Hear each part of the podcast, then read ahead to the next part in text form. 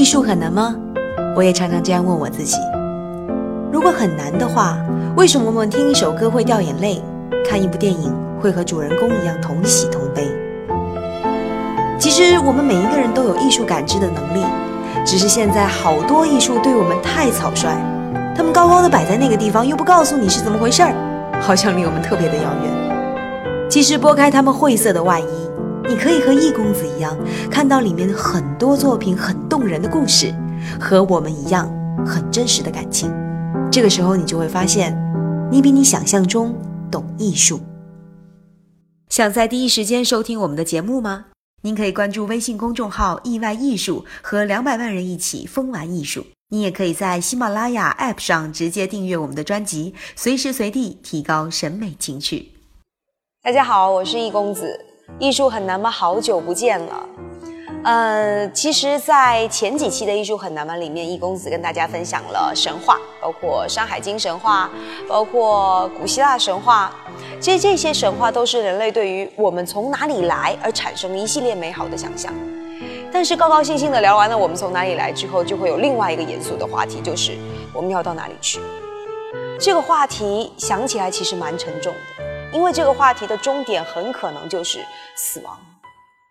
人类经历了那么多的死亡，但是却从来没有一个人能够准确地说出死亡究竟是什么样的。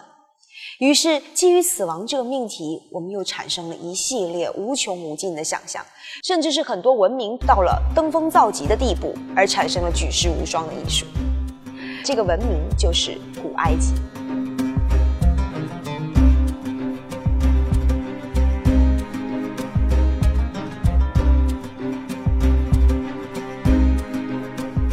我现在所在的这个展览现场呢，就是意外艺术联合主办的古埃及神秘宝藏大展的现场。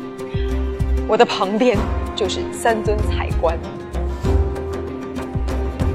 这个彩棺的隔壁有一具三千多年不腐的木乃伊。想想大家觉得是不是有点紧张、兴奋又激动？今天咱们讲到的这个话题就是古埃及的艺术。你看哈，不管是金字塔，还是壁画，或者是木乃伊，都是古埃及人针对于死亡这个话题而展开。而这一切的源头，就要涉及到一位统治者，就是法老。说呢，在公元前大概三千一百多年左右，也就是咱们中国传说当中的三皇五帝时代，在古埃及呢，有一位统治者叫美尼斯，他把整个古埃及统一起来，完了以后呢，自称是第一任法老。呃，他就希望自己的国家是长长久久的，自己的统治也是长长久久的。然后呢，他就就宣称他是神的儿子。但是没过多久啊，这个第一任法老被河马给叼走了。完了，第一任法老挂了，那他的人民就慌了。而且不仅第一任法老挂了，这个历任法老都一个一个的挂了，眼看着自己的国家就要 hold 不住了。于是法老们就开始借助各种各样的神话传说。其中有一个传说是这么讲的：原本有个叫奥西里斯的神，本来统治着埃及大地。可是有一天，他被嫉妒自己的弟弟夺了皇位，并且遭到弟弟的碎尸，非常残忍。后来，奥西里斯的妻子一点一点找全了尸首，而另外一位叫做阿努比斯的神就把尸首拼起来做成了木乃伊。身体完整之后，奥西里斯灵魂回归，然后他就复活了。而那一位阿努比斯神，就是那个胡狼的头配上人的身体的形象，你能在很多埃及墓室壁画里看到他。他就是专门制作和保护木乃伊的神职。在木乃伊的制作过程当中啊，有的时候连工头都要打扮成阿努比斯的样子。法老们听到这个传说之后，一拍大腿，觉得哇，很妙啊！这样看来，死亡并不是终结，我只要变成木乃伊，我就可以复活了。好，那我怎么样变成木乃伊呢？勤劳的埃及人就开始观察了。他们后来发现一个有趣的现象：以前有人在沙漠中死去，被风沙掩埋；等过个十年八年，风沙退去，尸体重新露出来，大家发现，哎，这个人没有变成白骨，连脸都没怎么变，他一定是不死之身。这其实是因为啊，古埃及大面积国土都处于沙漠之中，沙漠干燥，尸体脱了水，不容易滋生细菌，腐化肉身罢了。后来呢，大家就开始纷纷依葫芦画瓢，也想在死后呢给自己脱脱水，保存好，这就迈出了制作木乃伊的第一步。后来呢，古埃及开始有了更加完备的木乃伊制作了。等他们国力达到最鼎盛的时期，他们挖空心思想的就是：哎呀，我们怎么样从国外去进口昂贵的这些香料啊、防腐材料啊，让自己死后能够变成一尊木乃伊而复活？你能想象吗？当一个国家它开始发达起来的时候，没有急着去购买什么设备啊、武器啊，反而想着自己死这件事情。因为这种风气啊，所以当时人心心念念的就一个念头，就是我要怎么样变成一尊木乃伊。而这个平民啊，辛辛苦苦的攒钱，就为了死后能够体体面面的被制作成一具木乃伊。在那个时候，古埃及制作木乃伊是一种产业，而且根据这个价钱的不同，还分成高中低三个不同的套餐以供选择。当然，这其中最尊贵的就是皇室木乃伊了。让我们回去看一下那个时候的古埃及人是怎么做木乃伊的。说大概在公元前一千两百多年左右，呃，洪水季的某一天。大帝拉美西斯二世的儿子死了。这个尊贵的王子死的时候二十五岁。现在目前正在隔壁的这个展厅里。呃，当时他过故去了以后，全国各地的这些顶级的木乃伊制作的成员就火速赶到现场，把王子的尸体搬到防腐间。主持王子变成木乃伊工作的是他们首席防腐官，他得戴上一个阿努比斯的头套，然后对着王子的尸体念一段祝祷词。呃，阿玛西戴帕，大概的意思啊，就是，呃，肉体死亡使灵魂通往永生的大门。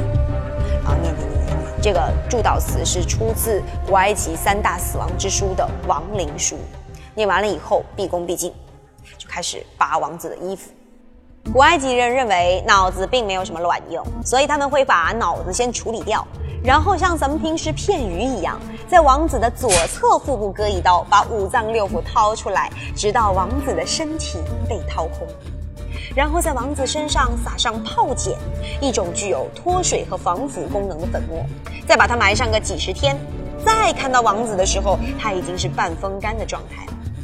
紧接着，在王子的腹部填入椰子油少许，香料少许，再用从中东进口的百里香和开心果树枝调匀之后，放入腹中。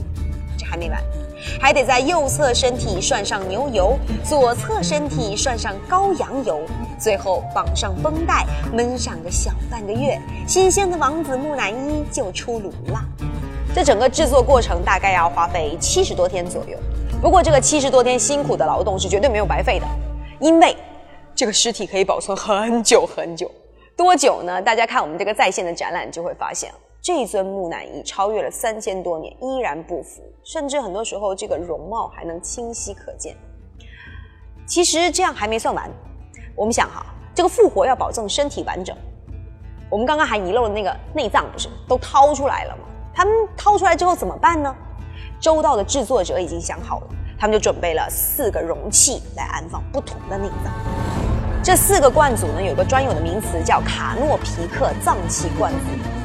呃，不同的这个神旨来保护人体的不同的部位，比如说人形的这个保护肝脏，猿后形的呢保护你的肺，然后呢还有一个鹰保护肠子，另外呢还有那个狼保护你的胃。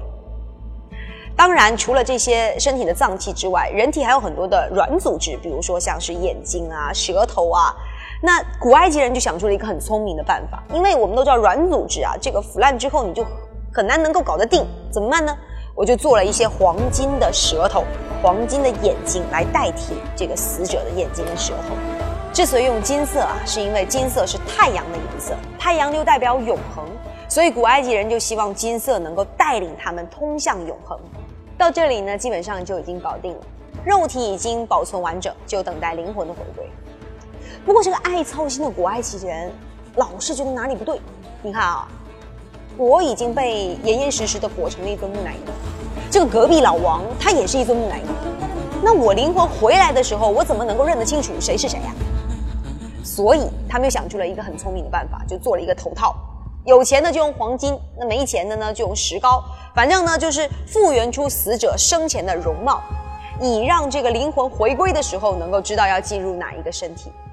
而且他们为了要保证说在这个复活之路上面通畅不出什么幺蛾子，就搞了一堆的护身符。就把木乃伊放到这个棺木里面，然后像俄罗斯套娃一样一层一层的把它包裹起来，这才大功告成。奇怪的是，木乃伊的护身符是一种叫圣甲虫的东西，这种动物其实还有另外一个名字叫屎壳郎。为什么古埃及人要把屎壳郎作为图腾来崇拜呢？关注意外艺术，回复古埃及，我们来讲讲古埃及人的奇葩脑洞。不得不说，古埃及人为了死后的事情真的很拼。有的时候我们可能觉得无法想象，你知道吗？在埃及有七千多万具木乃伊，什么概念呢？英国加起来人口也才六千多万人，想象一下，整个英国都变成木乃伊。有的时候我们真的觉得说不能理解。但是人家真的就这样认认真真的坚持了三千多年，直到古罗马的入侵，才让古埃及文明中断，并且到最后消失。